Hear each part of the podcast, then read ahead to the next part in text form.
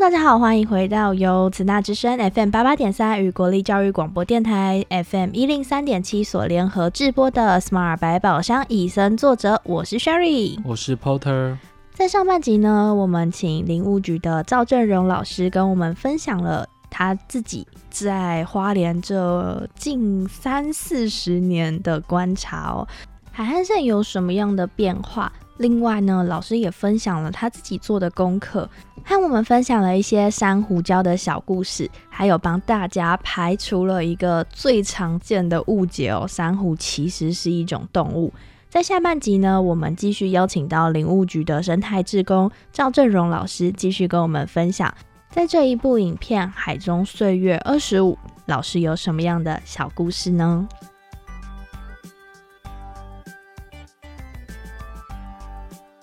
这边其实很想就是让老师就是跟我们分享一下，因为其实刚才有提到说的第二个场景牙买加的部分，嗯，它有一个叫做渔获过度捕捞。对，那这个是这个问题好像在很多地方都有，我们有对听过，可能嗯、呃日本啊、菲律宾都有这样的问题，嗯台湾这个问题也是有一点点严重的。那嗯，老师可以跟我们举一下例子，就是我们生活周边有哪样这样的例子吗？其实台湾的现在渔业已经很匮乏了。你像那个，我认识好几位朋友，他们喜欢海钓的，嗯，他们就说他们在二十年前跟现在钓鱼就差异很大，嗯怎么样个差异？就是，说以前钓鱼鱼类比较多，嗯鱼种也比较多，就是比较容易钓得到鱼。现在就是相当困难困难，常常有时候钓一天可能还共估啊。啊哎，，常常有这种现象，对，因为你从那些喜欢钓鱼的口中，你就可以知道，我们近海的鱼哦，真的已经就是不多了，也嗯不，多了，哎，然后所以台湾就所有所谓的远洋渔远远远洋渔渔业哎对，要到更更外面的公海去捕捞了。嗯最主要是台湾我们这个地方地狭人稠了，你看我们每一天市场要消耗多少的嗯鱼大家货都很爱吃鱼，，对，大家都要鱼货。所以现其实我们现在大概吃的鱼，大部分都是养殖的啦。嗯，真正那种所谓的野生的哦，那个真是稀少，纵使有，价钱也是相当昂贵的，嗯。大概是这样子。其实这样也是很困难。嗯但是，既然真的都已经碰上这样的问题了，那我们当然一定要想办法说，怎么样可以把这个大自然还给嗯，自然？怎么去解决这个有渔业捕捞嗯，过有度的问题、有什么办法？可以去解决这个问题，嗯或是提供给他什么样的替代方案吗或？是政府有什么措施嗯去弥补所这以个事件？提到这个问题的话啊、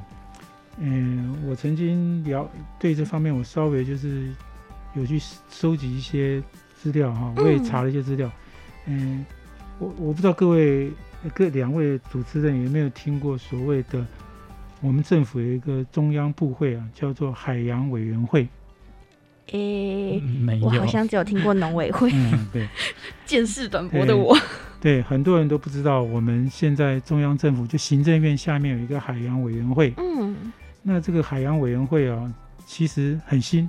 在一百零七年四月二十八号哦，成立的，它设在高雄市啊，它是中央部会，可是它不在台北啊。哇，这样也四年了耶，对，然后这个海洋委员会呢，它下下面有很多单位，其中有一个对于海洋保育方面，还有海洋这个守护方面，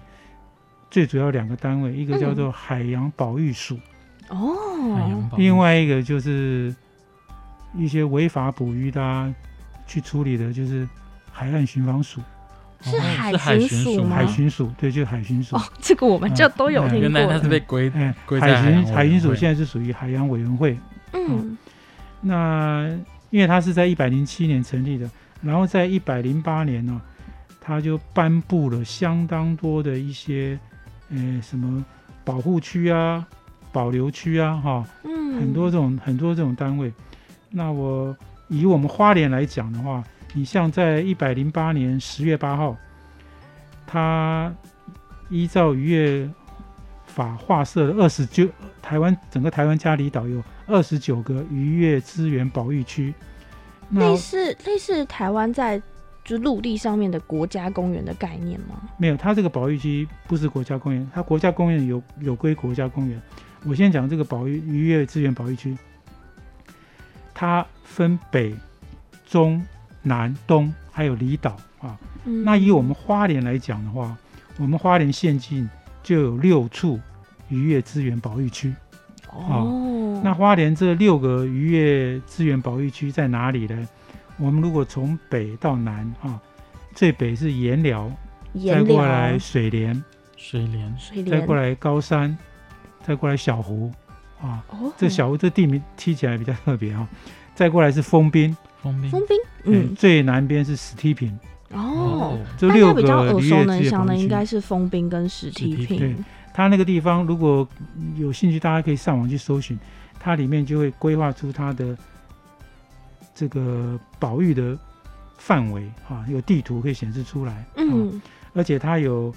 一个标的，它这个地方到底是保护些哪哪些物种？你像花莲来讲，这六个这个保育区啊，渔业资源保育区啊，嗯，保育的都是九孔跟龙虾。哇哦哦，嗯 那它保护，它当然会有限制啊。嗯，那就是怎样的九孔、怎样的龙虾，你才能够去抓捕它？哦，所以不是现捕，是呃，不是禁捕，是对现捕，对，就是好比说九孔，它的长度一定要超过四公分啊、哇，那龙虾的话要超过二十公分。好贵啊， 如果说你没有达，如果你违规的话，你会有罚则的。嗯。这个就是有关于这个部分。可是，在如果我们在当地，就是我们可能今天只是开车啊，嗯或者是坐呃交通工具到那边，嗯，我们在现场会知道哦，我现在在这个保育区之内，然后什么样的呃九孔跟龙虾是可以捕抓的吗？它那个保育区，它那边都有告示牌。嗯，啊，就是它那个区域那边沿岸都有放告示牌。他嗯，会告，他会提示你这样子。哦，所以其实我们也不怕说去那边会遇到什么样的嗯对法律问题，这样。对，最主要就是说，他把那个区域划划分出来，就是那个地方等于就是很适合九孔跟龙虾嗯，它们生活繁的地殖方。的地方。对，所以我们要把它保护起来。可是其实如果有这样的规范的话，其实只要知道，比如说四公分啊，或者是二十公分、嗯，这样的规范在，我们其实可以把它通用到整个台湾。嗯就是说，如果今天我们在海边看到九孔啊，或者是龙虾，嗯，低于这个就真的不要把它带回家。对，因因为我们总是就好像我们那个在七星潭那边，我们不是有定制渔网吗？嗯嗯，像我们定制渔网那个，它那个网格就有大小的规定了，小的鱼可以，它会过过去，你不会把它给捞上来。哦。嗯其实我知道有一些些的农民，哎、不是农民，就是其实我知道有一些些的渔民啊，他们是会在把捕捞上来的时候会先挑过，嗯，就是它的除了它的网子不能太小之外，它也是会担心有一些勾到一些漏网之鱼，嗯，然后它就是会把那些小的放回去。对，对，这样是这样子，这样子是对的啊。就好像原住民在山上狩猎的时候，嗯对不对？他狩猎的时候，他就知道，哎，什么季节可以狩猎。好比说他是交配期，你就不能去狩猎。哦，然后你看到有那个雌的兽带着小朋友，就小兽，你也不能去伤害它。嗯嗯一样的道理，这样这样的观念是对的。嗯，没有错。那其实我其还蛮好奇的，就是说，像是影片的最后啊，它有介绍到说有一个叫做二头基金会嗯在嗯富裕珊瑚，嗯对于他们那边是非常重要的。嗯，然后也让那边的鱼类啊，就是生物量恢复了百分之两百。我嗯听到这个数字真的是蛮超级多的让人家开心的。嗯，可是这么就是他们有这样的基金会，那台湾有没有哪一些的基金会啊，或者是团体在帮这些生态保育呃努力呢？哦，那个我我这边介绍两个团体啦，嗯、一个是台达电子文教基金会，哦，那他这个基金会在，因为台达电子他们其实回馈社会做的蛮多了哈，他们在、呃去年的四月十六号，他启动一个后生海洋珊瑚富裕行动。嗯，那它这个活动内容呢，它就是它投入一些资源，它成立了海洋保育团体哦，它最主要是在台湾的东北角做嗯珊瑚复育工作，它的计划是预计未来三年能够复育二十八种。超过千株的珊瑚种苗，哇，然后培育约三百人次的企业潜水志工，协助打造育种基地，就是那个珊瑚苗的基地。哦，嗯然后就是让更多人，再加上他会通过一些教育参访，嗯让更多人能够亲近海洋生态，然后关注我们现在的一些气候变迁啊，还有一些我们环境的议题。所以一般的民众如果想要去参与这个珊瑚富裕的行动，嗯是直接报名就可以吗？还是要跟某一些志工、生态志工一哦样考试进去呢？那这个部分的话，我就不太清楚，这可能就是你可以到台达电子文教基金会有关于这官方网站上嗯对面对去看。查询，对、嗯嗯，其实如果想要参与的话，就是可以上这些基金会的网站去。哎，那老师好像还有想跟我们分享一个，就是也是珊瑚富裕有成的，对。另外，我还要再跟各位分享一个协会啊，它的名称叫做台湾山海天使环境保育协会，台湾山海天使保育协会。环境保育学会啊、哦，它名字很长 啊、那它这边有一位秘书长，嗯，他的秘书长陈应林女士啊。哦。那陈忆女女士呢，她有一个外号叫做“珊瑚妈妈啊，嗯哇，”。那这位女士她还没有这个做珊瑚保育工作之前呢、嗯，她是一个全职妈妈啊。那后来她参加了基隆国立海洋科技博物馆的志工，嗯，她在那边就接触了很多海洋的知识嗯啊。然后她就开始学到了很多这个有海关洋珊瑚嗯富裕的是知对识，海洋生态还有各方面。后来有一次，他就了解到说啊，原来珊瑚是很重要。嗯，珊瑚就像我刚刚讲的，珊瑚是海海里面的生态热指标带雨林，热带雨热林。带雨林，嗯，所以说，嗯、如果有有个地方海域，如果生态不是或珊瑚发育的很好，珊瑚礁发育得很好，那是就是说可以吸引很多的鱼群过来，来这边嗯生活，来这边居住，来这边躲藏，来这边觅食，来这边交配，来这边抚育下一代。嗯所以珊瑚礁是非常重要的。后来呢，她这位女士啊，她有她为了要亲近海洋，她就开始学潜水。哦，哎，那他们学潜水哦，一开始到海边潜水啊，比较不方便，而嗯，且比较危险，所以他们大概开始练都是在九孔池。我九们九九孔孔石，池对养殖九孔的九孔池，那东北角那边以前是也是很多九孔池，后来有一些池子就废弃了，没有养了。嗯，可是那个里面都有海水，可是可是这个珊瑚啊，它要成长的条件啊，有有几个很重要。第一个，水质要干净。嗯，这个阳光要充足，因为它行光合作用，它有那个共生藻要光合作用嘿，啊。再再过来就是说，水不能太深哦，啊，所以九孔子是很符合珊瑚成长的环境。哦，因为还要照到阳光，，对，后来他就在九孔池发现，哎，居然里面有珊瑚，他就想说啊，对啊，我为什么来不找一个废弃的九孔石九，孔池来做珊瑚富裕的这个工作呢？啊、嗯，后来他经过了很多寻觅，他终于在这个二零一三年，他有机会看到。后来他二零一五年就开始真正就开始做珊瑚富裕的工作，嗯，他就开始这个把珊瑚就野外采回来的珊瑚，把它切割，嗯，切割完了之后，他在九孔池里面，他用铁网干嘛？就把